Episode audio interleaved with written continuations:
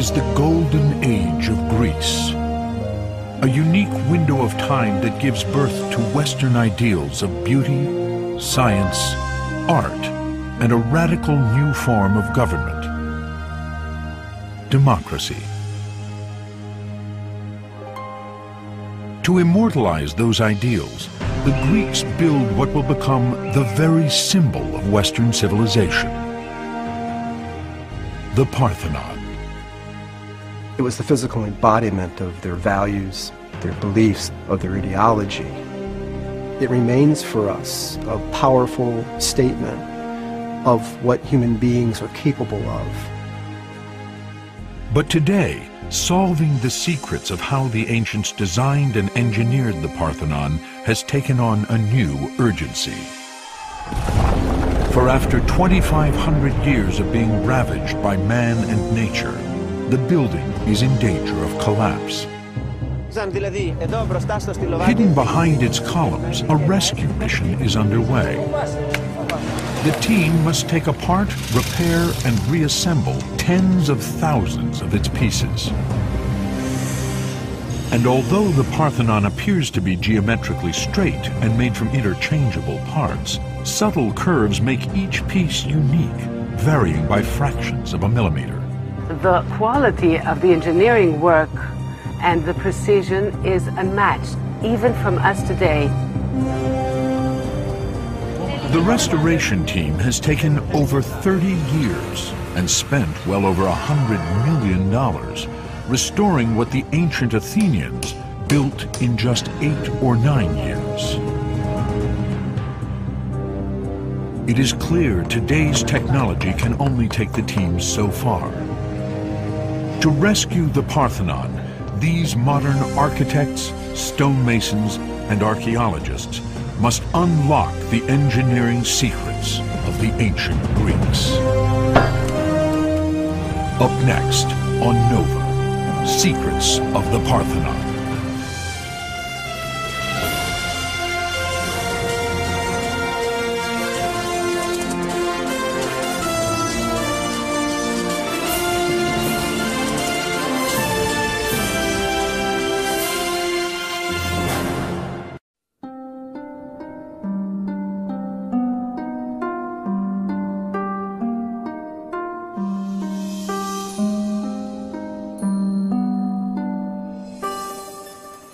Peering over the rooftops of modern Athens. From its throne atop the ancient Acropolis, the sacred city in the sky, the Parthenon rules in shimmering splendor.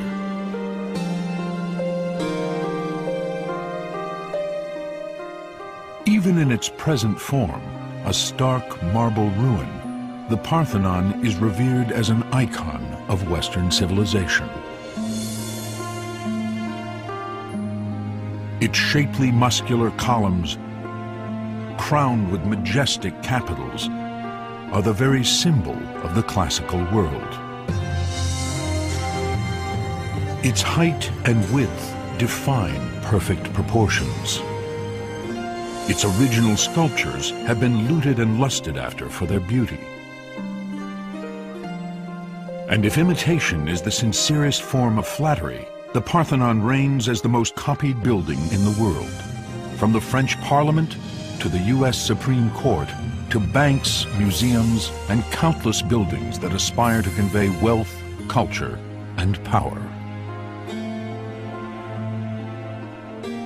The Parthenon remains an enduring symbol. It was built to glorify Athens, but has taken on a much greater meaning. Despite the destructions of time and man, it still represents the highest level of human creativity. But as magnificent as the Parthenon is today, it is a shadow of its former self. 2,500 years ago, the Parthenon was built as the crowning achievement of classical Greece. It towered on the Acropolis at the center of a complex of temples and altars vividly painted and adorned with statues of mortal and immortal greats. The most prominent sculpture stood inside, a 40-foot-high gold and ivory statue of Athena Parthenos, the patron goddess of Athens.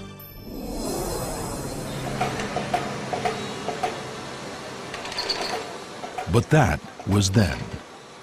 Where Athena once stood, today stands a crane. Not a trace of her statue remains. Now her holy precinct is a construction site.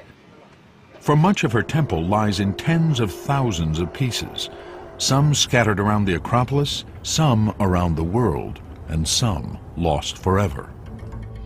What does remain standing is in danger of collapse. Now, a rescue mission, the Acropolis Restoration Project, is trying to save it. The team, guided by the meticulous investigations of Manolis Korres, has set the bar high, salvaging whatever ancient marble blocks remain in order to create the most faithful restoration. The cost to date is easily over a hundred million dollars. We keep as much as possible of the original material, and we do not damage the asset material. The theory is that we preserve all the original pieces, and we add only a few marble in order to fit them to the general construction. This capital, once atop a column, typifies the struggle they face. It is in six pieces, with many fragments still missing. First, master marble masons need to puzzle together what pieces they can find. Then meticulously recreate what is missing. The block itself weighs 10 tons. It will need to be hoisted to the top of a column consisting of 11 drums, of which many are also fragmented. Together, the drums and capital may have to support up to 100 tons of surviving marble beams and sculpture. But before they can hoist the capital into place, the team must solve a more perplexing problem. On which of the Parthenon's 46 columns does the capital belong? For although the Parthenon may appear to be one giant building kit with interchangeable parts, it's not. The building celebrated as a symbol of beauty and perfect proportions hides an ancient secret. Kathy Paraski and Lena Lambrinou architects on the restoration team investigate. You think that all the blocks are square in this building, but in fact, if you check it with a set square, you can see that we don't have a, a right angle here.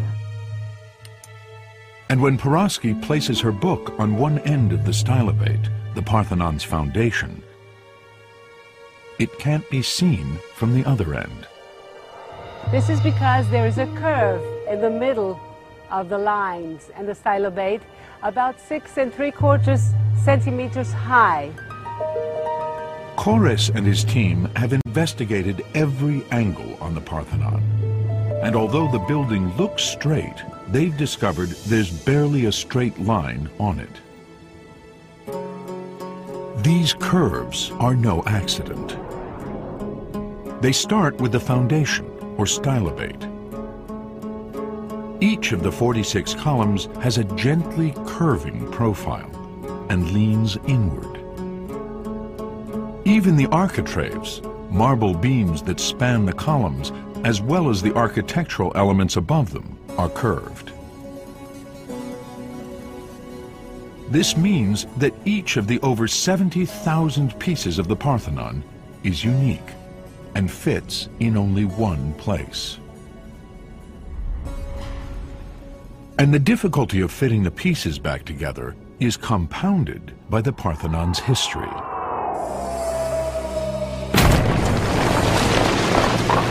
Since it was built in the 5th century BCE, it has been shot at, exploded, set on fire, rocked by earthquakes, converted to a church, then a mosque, and in the 19th century, looted for its magnificent sculptures.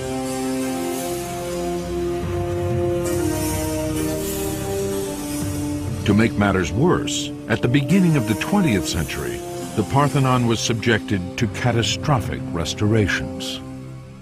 More recent damage was done in the 1900s by the restoration team putting in these iron clamps. They rusted and expanded, cracking and destroying the marble.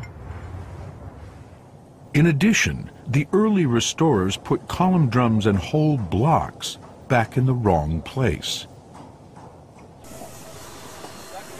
Before the restoration team could even start, they had to correct these mistakes by taking apart, block by block, much of the Parthenon.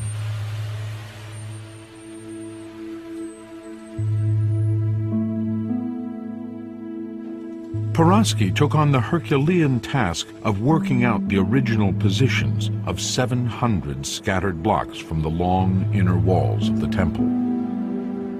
Although the blocks seem the same, each block is different. Each one has its own individual unperceivable information, the cuttings, the heights, and we're talking about differences of a tenth of a millimeter here. That's about the thickness of a hair.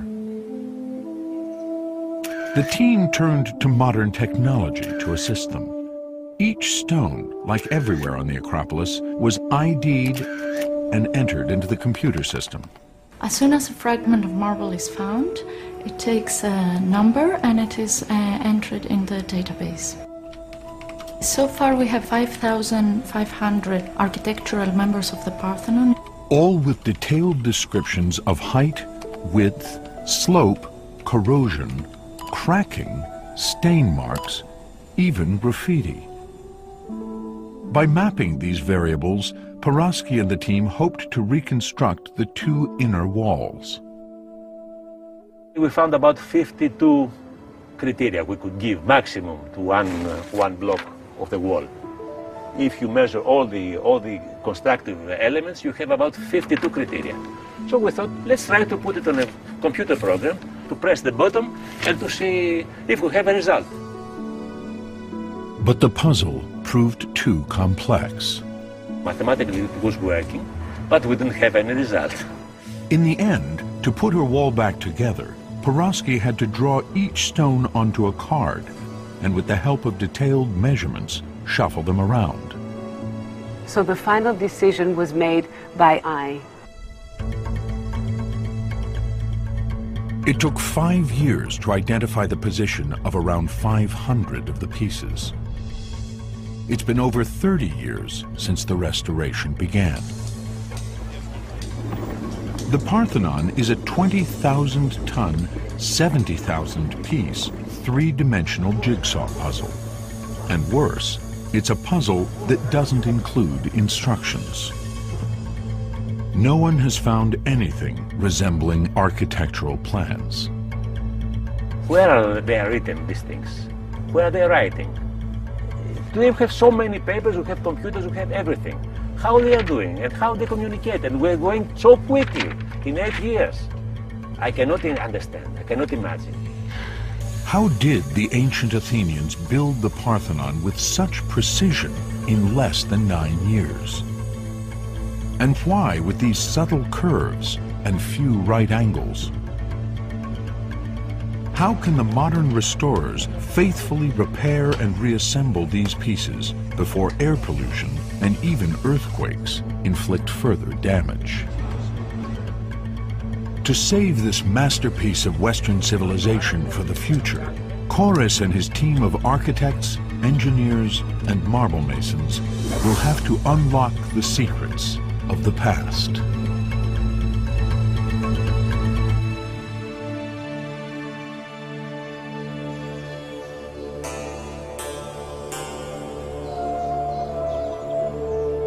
The Parthenon was the greatest monument and the greatest sanctuary in the greatest city of classical Greece.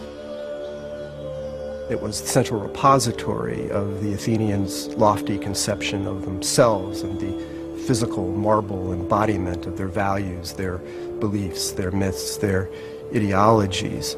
It was as much a temple to Athens and the Athenians as it is to their patron goddess, Athena Parthenos. But just 30 years before it was built, Athens lay in ruins. A victim of Emperor Xerxes, leader of Greece's traditional enemy, Persia.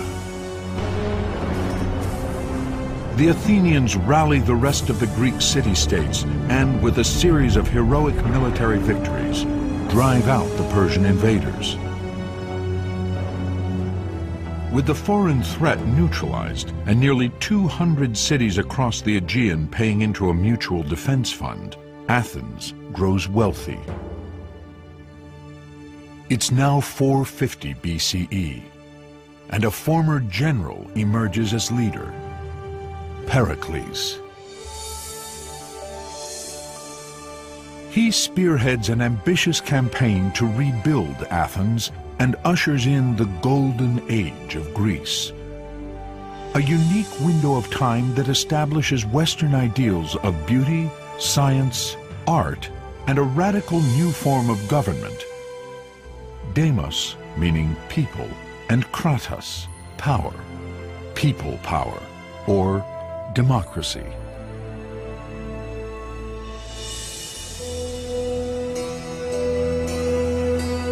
This is the area of Athens just beyond the Acropolis where male citizens came to vote.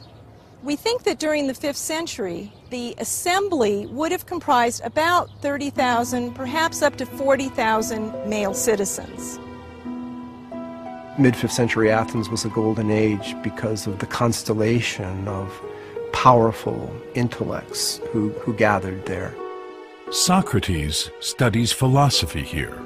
Hippocrates, considered the founder of modern medicine according to later traditions, visited Athens. Herodotus, father of history, and Thucydides write detailed accounts of this time.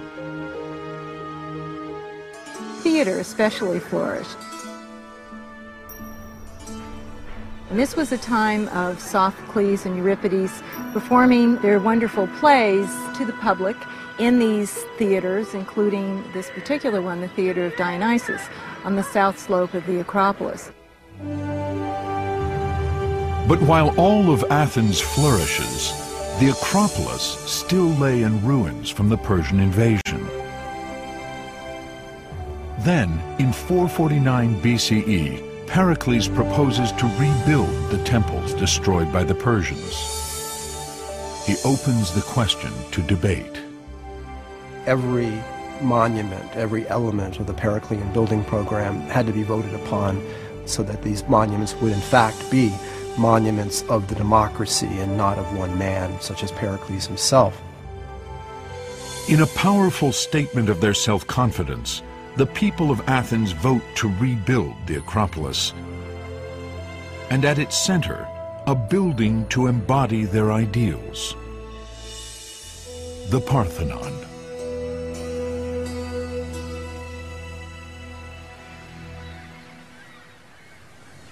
The Parthenon would be the largest building in the world constructed entirely of marble. And in tracing the path of that marble lies the first clue as to how it was built. Before the Parthenon, marble had been imported from quarries on islands in the Aegean Sea. On one of those islands, Naxos, archaeologists discover a small temple. On the beautiful island of Naxos, we see this temple, which is one of the early archaic Greek temples made of stone. The Temple of Demeter was constructed about 100 years before the Parthenon.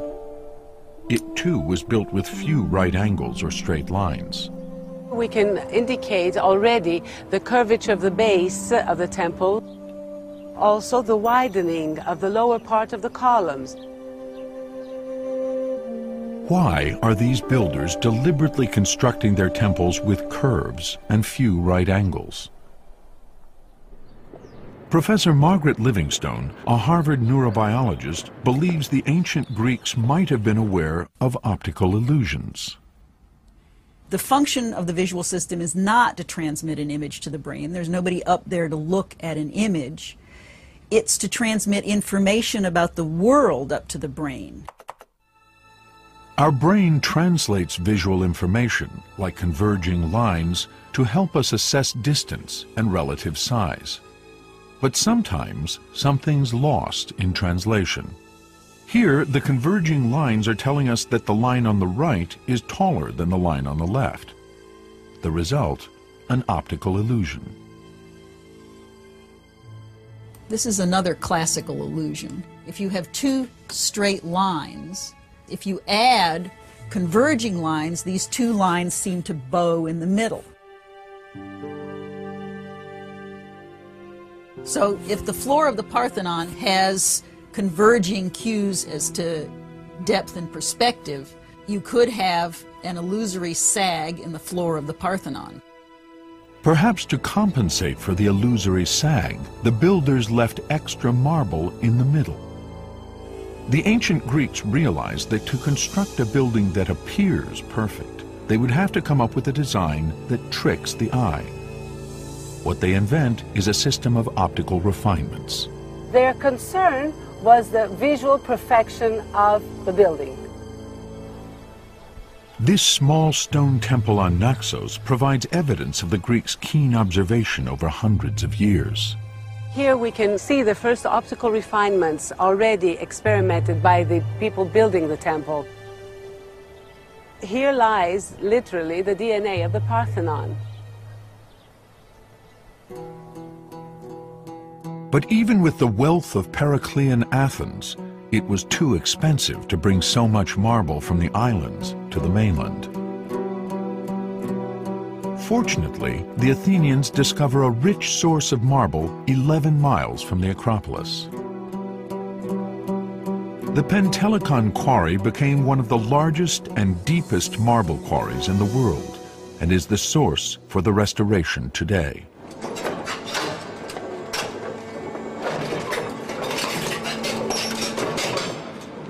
In minutes, diamond-tipped saws cut through the same stone used by the ancients. Nikos Toganidis, the architect in charge of day-to-day operations on the Parthenon restoration, is searching for a flawless 12-ton block. Today we are going to check uh, a marble that uh, George uh, found here in, uh, in the quarry. Uh, it's going to be an architrave. It's the last large member that we need for the restoration of the north side. The restoration team has waited months for just the right block to make the new architrave, the marble support beam above the columns. It costs over a million dollars and will have to support up to 20 tons. Let's measure it. Let's uh, see if we have the length of the marble that we need. It seems perfect, except for a hidden vein, which could compromise its structural integrity. If there is the problem, then the sound is quite different. Για χτύπα τα από πάνω, Γιώργο. Τον ήχο. Now it sounds as a bell. So we are going to buy. Γιώργο, bravo.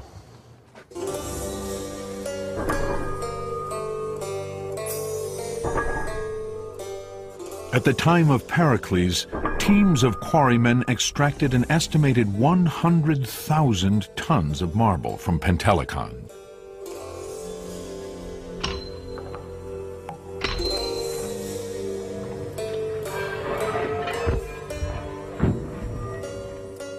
The cost of extracting and transporting it, inscribed in part on this stone placard from 434 BCE, was over 400 silver talents, the equivalent of more than 400 of their fully equipped warships. Expenses for the construction of the Parthenon were recorded on stone annually. The uh, stone was actually set up on the Acropolis. This is because Athens had a democratic system of government, so they required that the expenditure of public monies be made public. The rest of the construction budget was spent on carving that marble. In that sense, the workplace today, as in ancient times, is less a construction site and more a sculptor's studio. We have, in some cases, to form a new drum from 100 different pieces. That is a very, very difficult work. Here, the restorers recovered a part of an original capital, but were missing the pieces to fit around it. They had to carve them by hand from the newly quarried Pentelic marble. They start by making a plaster cast of a missing piece. Then they use this ancient mason's device called a pantograph to record the three-dimensional shape of the cast and transfer it point by point to the new marble. It's a very traditional technique. Even the Romans were using the same device to copy the sculptures in antiquity. Once a new piece is completed, they can join it with an old. But will their new piece fit?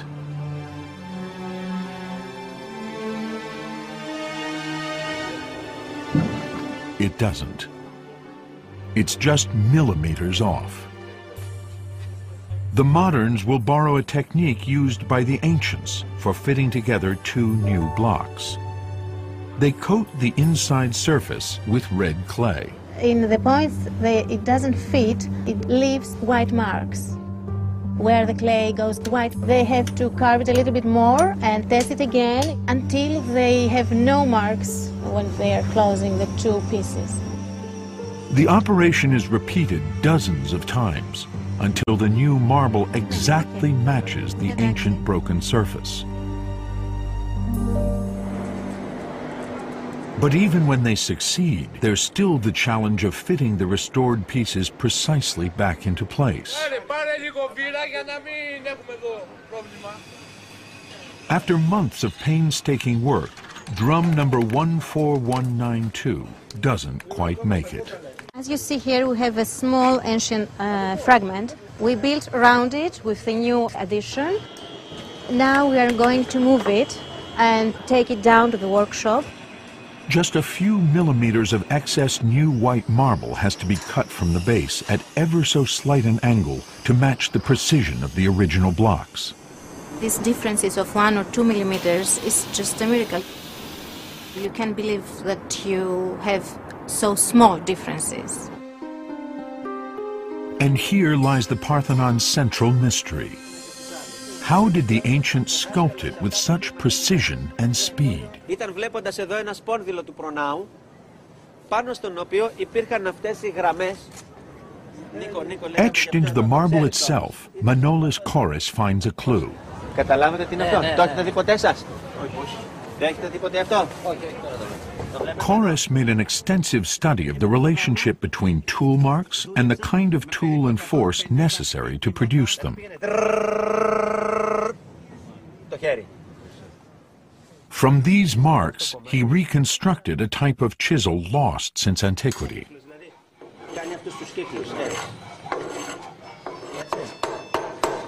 The marks led Korres to identify a range of tools that reflect centuries of expertise in metallurgy, enabling the Greeks to produce sharper and more durable tools than we have today.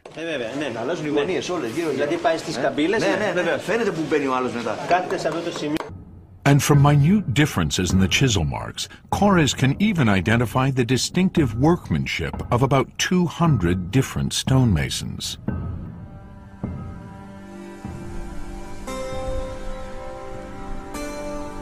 They were recruited from throughout the Greek islands and would have had many different systems of measurement. Without a common standard, coordinating this workforce would have been a logistical nightmare. How did they do it? One answer lies on the island of Salamis, not far from Athens. Here, discovered on a church wall, was a stone carving. Today, it is in the Piraeus Museum.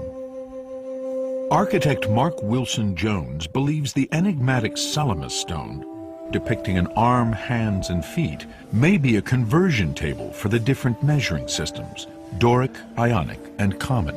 This is a tracing I've done that shows the stone, and you can immediately see how the main measures work.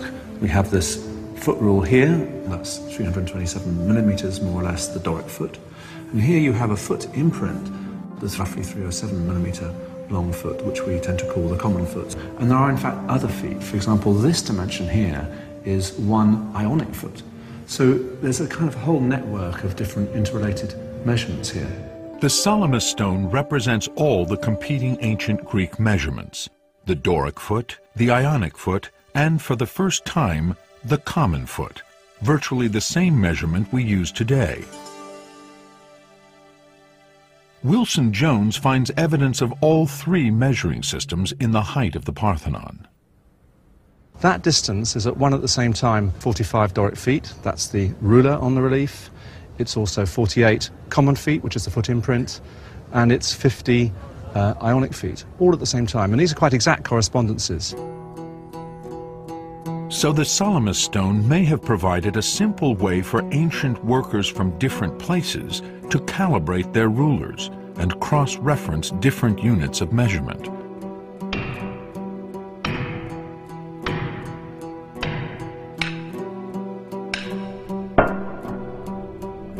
But the Salamis stone may also be a clue to how the ancient Greeks were using the human body to create what we now regard as ideal proportions. What's extraordinary about this is that at the same time as being a practical device, it's also a kind of model of theory, architectural theory, that the perfect ideal human body designed by nature is a kind of paradigm for how architects should design temples. Among the first to record that Greek temples were based on the ideal human body was the Roman architect Marcus Vitruvius. He studied the proportions of temples like the Parthenon in the first century BCE, 400 years after it was built. Vitruvius' work gives us the overall frame which is necessary to understand uh, the system of proportions of the Parthenon. According to Vitruvius, Greek architects believed in an objective basis of beauty that mirrors the proportions of an ideal human body. They observed, among many examples, that the span from fingertip to fingertip is a fixed ratio to total height. And height is a fixed ratio to the distance between the navel and the foot. 2,000 years after the Parthenon, another artist was also searching for an objective basis of beauty. This is a very famous image. It's drawn by Leonardo da Vinci in the Renaissance, and it's based on Vitruvius' description of the ideal human body, and it encapsulates this idea of its theoretical importance. And what's really interesting for us is that when we superimpose the Salamis relief on this drawing, we see that there's a remarkable correspondence. There are differences, but it's the same principle. You have the same interest in the anthropomorphic principle of giving a kind of sacred, um, fundamental justification for these measures.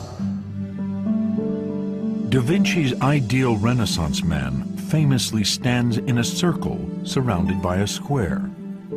Da Vinci named this image Vitruvian Man, after the Roman architect. The ratio of the radius of the circle to a side of the square is 1 to 1.6. That ratio is sometimes attributed to the Greek mathematician Pythagoras, who lived 100 years before the building of the Parthenon. In the Victorian age, it became known as the Golden Ratio. It was a mathematical formula for beauty.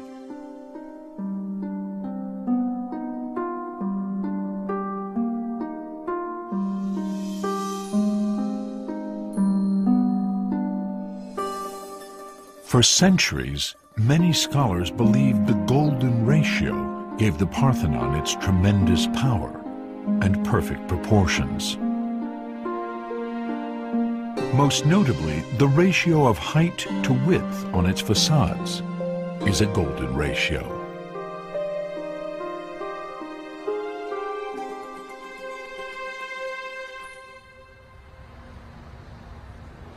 Today, the golden ratio's use in the Parthenon has been largely discredited.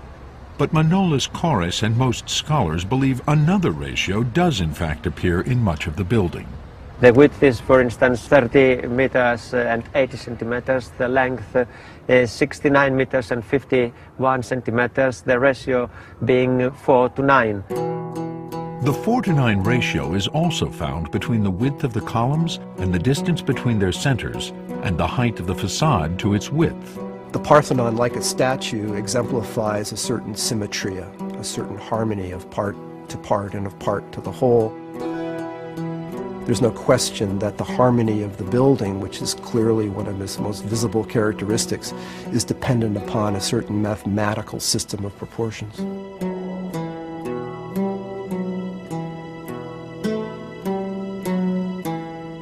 For the Greeks, there was nothing better than a design based on the coming together of measures, of proportions and harmonies and shapes.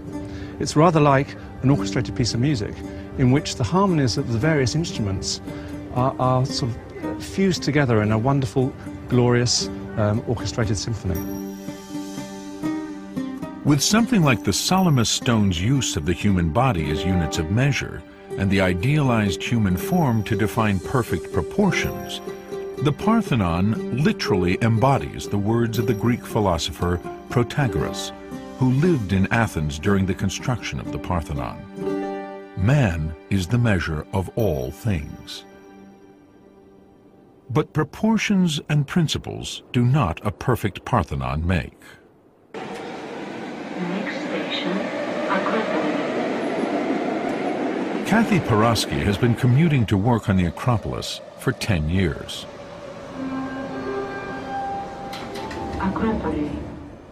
In all her time on the Parthenon restoration team, she's still amazed at one particular achievement of the ancients their precision. We have a joint on the step of the Parthenon, which has been so thin, it's like one twentieth of a, of a millimeter, thinner than a hair.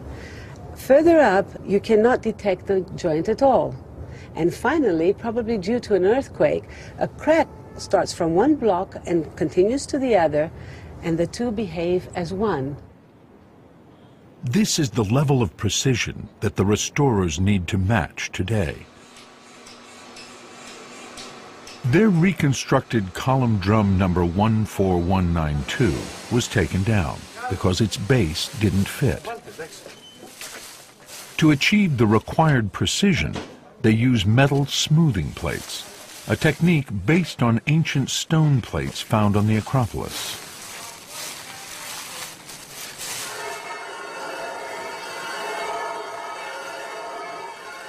It's a very traditional way to level uh, a, a marble surface.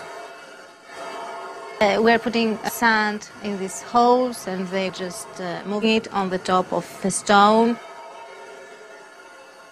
They can make very small differences between the surfaces. Manolis Korres believes the ancient stone sanding plates could grind to one twentieth of a millimeter. But to stack and precisely align the drums presents an additional challenge. Again, the modern restorers uncover an ancient technique when they separate these two column drums for the first time in 2,500 years. The ancients aligned the drums very simply, but again ingeniously. They had this block of wood that they cut in half. The lower part was inserted at the center of the lower drum, flush and perfectly fitted, and the upper part is centered in the upper drum coming down. So when the upper drum is placed, it centers onto this pin. The surface was perfectly connected and it was so airtight that when we opened the drum, we found this and it's 2,500 years old, intact. The cedar is so well preserved that restorers could still smell the wood put there by Pericles stonemasons. Today, the modern restorers use the same method, but with titanium.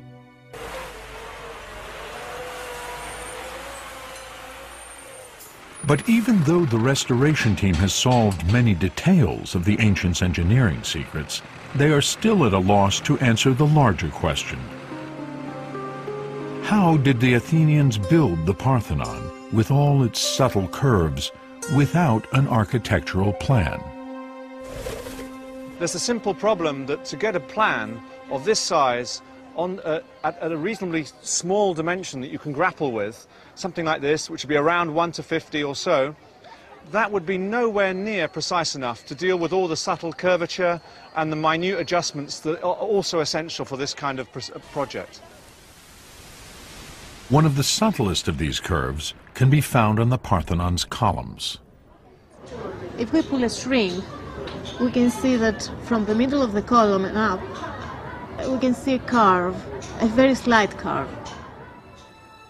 The curve is gentle, starting a little less than halfway up and tapering again near the top. It's an optical refinement called entasis. Entasis means tension. It gives life to the column visually. It resembles an athlete trying to lift the weight, even the deep breath of the swelling of its chest. It is no longer dead stone. It has life in it. It has pulse. These deviations from the straight, from the perfectly vertical, from the perfectly horizontal, are analogous to the curvatures and the swellings and the irregularities of the human body. And in that sense, the Parthenon strikes me as being a sculptural as well as an architectural achievement. The entasis curve on the side of the column is so subtle and so slight, restorers can only draw it by computer. For the ancients to have drawn it at full scale, they would have had to set their compass at an impossible radius of nearly a mile. How they constructed the curved columns was one of the last great riddles left by the ancient Greek temple builders. The answer literally came to light at Didyma, 200 miles from Athens in what is today Turkey. Here, a team of German archaeologists was exploring the ruin of the Temple of Apollo.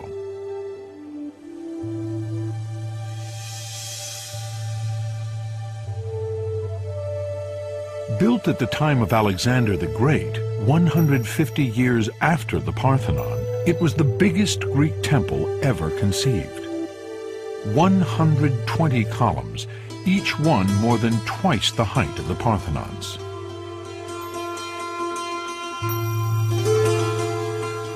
The German team noted an optical refinement, a curvature on the base of the temple, similar to that of the Parthenon. They suspected there might be more. Traversing the tunnel to the temple's sacred inner sanctum, open to the air, Lothar Haselberger waited for his eyes to adjust. Coming out of the darkness of the tunnel into that wide marble hall is a blinding experience. What then, to my surprise, came up were regularly incised horizontal lines, and I found them interesting enough to at least keep them in mind in order to return at a, at a time when everything was under better light conditions. So I was left wondering. At the mercy of the sun, Haselberger would have to wait for just the right time of day for the light to reveal more of the mysterious lines. There's a golden time each day when the sunlight comes just about parallel to the surface it was worth the wait. Coming back, again under better light conditions, it was a kind of revelation because I realized this is a full-sized vertical section of a column, the very one at the front of the temple. At just the right place in the temple of the sun god Apollo, at just the right time of day, he discovered what might be the answer to the riddle. An almost invisible, scaled-down version of the subtle entasis curve of the columns. This template represents a squashed column. Because it is impossible to draw the curve of the column in full size, the Greeks scaled down the height of the column by a factor of 16.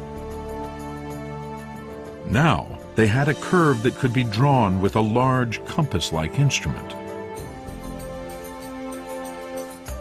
But the genius behind the template is that the width was not scaled down. So each horizontal line is still the radius of a full-scale column. Now, all a stonemason need do is set his compass to any line of the template to get the diameter of any corresponding point on the column.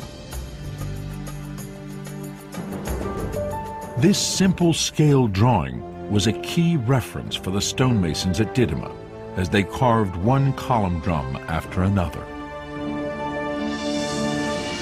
Greek stonemasons were so experienced in creating optical refinements like entasis that they may have been given relatively little guidance. The inscribed template survived at Didyma because the temple was destroyed by an earthquake and remained unfinished. But at the Parthenon, such lines probably disappeared when the walls were polished at the time of completion. Parthenon was finished the marble surface is smooth and polished, and with it went what we uh, assume uh, were the construction lines of that temple. The modern restorers believe the ancient builders must have had some similar kind of template to produce the subtle curvature on not only the columns, but most of the Parthenon's marble blocks. The key problems are these amazing refinements, the curvature, the inclination, and so on. But once you've got them established, once you know with these blueprints exactly where you're going, then you can proceed down the length of the building and across the front by repetition. So once they get going, they can get going at considerable speed.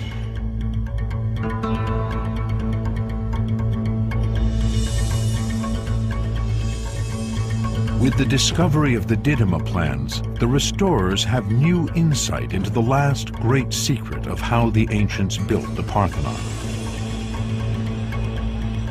But now they face the ultimate test as they place the drum they've so painstakingly reconstructed back on its column.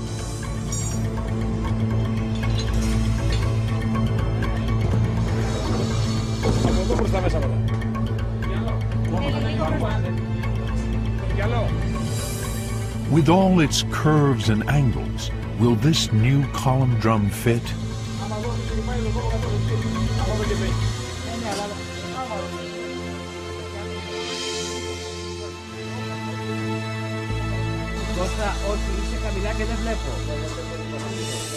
It does.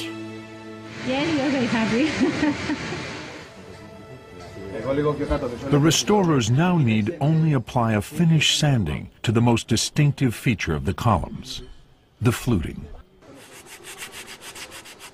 The crowning achievement will come with the placement of this 12-ton capital on top of the column shaft. For Korres and the modern restorers, this finished marble is more than just another piece of the jigsaw puzzle. They feel they have successfully entered the minds of the ancient builders and discovered how Pericles and his architects were able to design and engineer the ideals of beauty and perfection into this monumental building. Using the same marble and similar techniques and tools, the Acropolis restoration team has reconstructed a part of the Parthenon perhaps as perfectly as the original builders. In the next 10 years, the work site will be empty and we will be able to admire the perfect proportions of the Parthenon again.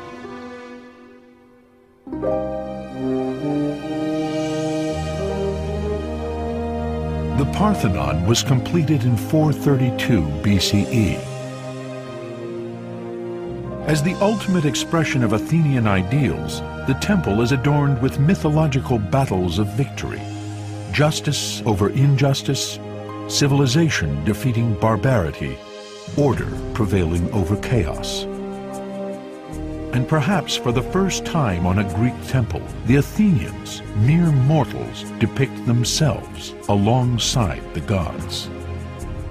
And so if human beings, if the Athenians on the Parthenon frieze are elevated near the rank of gods, the gods are represented in a way that makes them human. And the difference between gods and mortals, between Athenians and the Olympians, is not one so much of kind as of degree. This is an extremely humanistic way of representing themselves. But the temple and society that built it would not last. Just one year later, Pericles goes to the citizens of Athens for funds to equip an army against the threat of Sparta. To pay for it, he suggests they could, if necessary, strip the gold from the great statue of Athena. Soon after, Pericles and a third of the city die from the plague. Athens is crushed by the Spartans, who turned the Parthenon into an army barracks. For the next two millennia, the Parthenon would be abused by Romans, barbarians, Christians, Muslims, Turks, with the final insult coming in the 18th and 19th centuries, when Europeans rediscover classical Greece and out of reverence plunder much of its remaining sculptures. The most famous of which, the Elgin marbles, are in the British Museum to this day.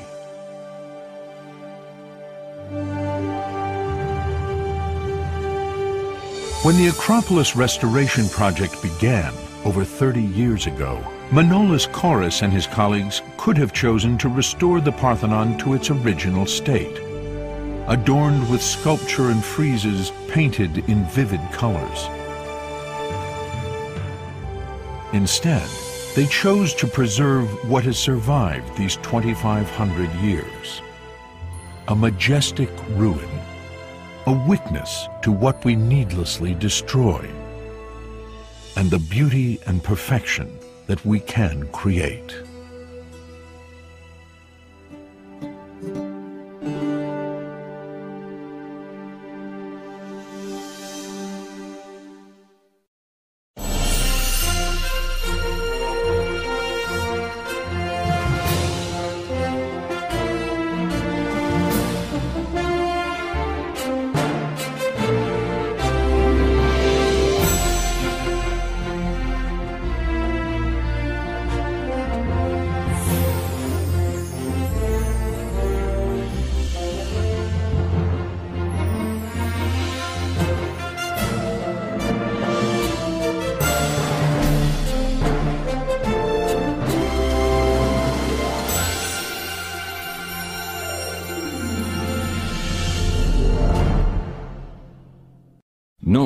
Is a production of WGBH Boston.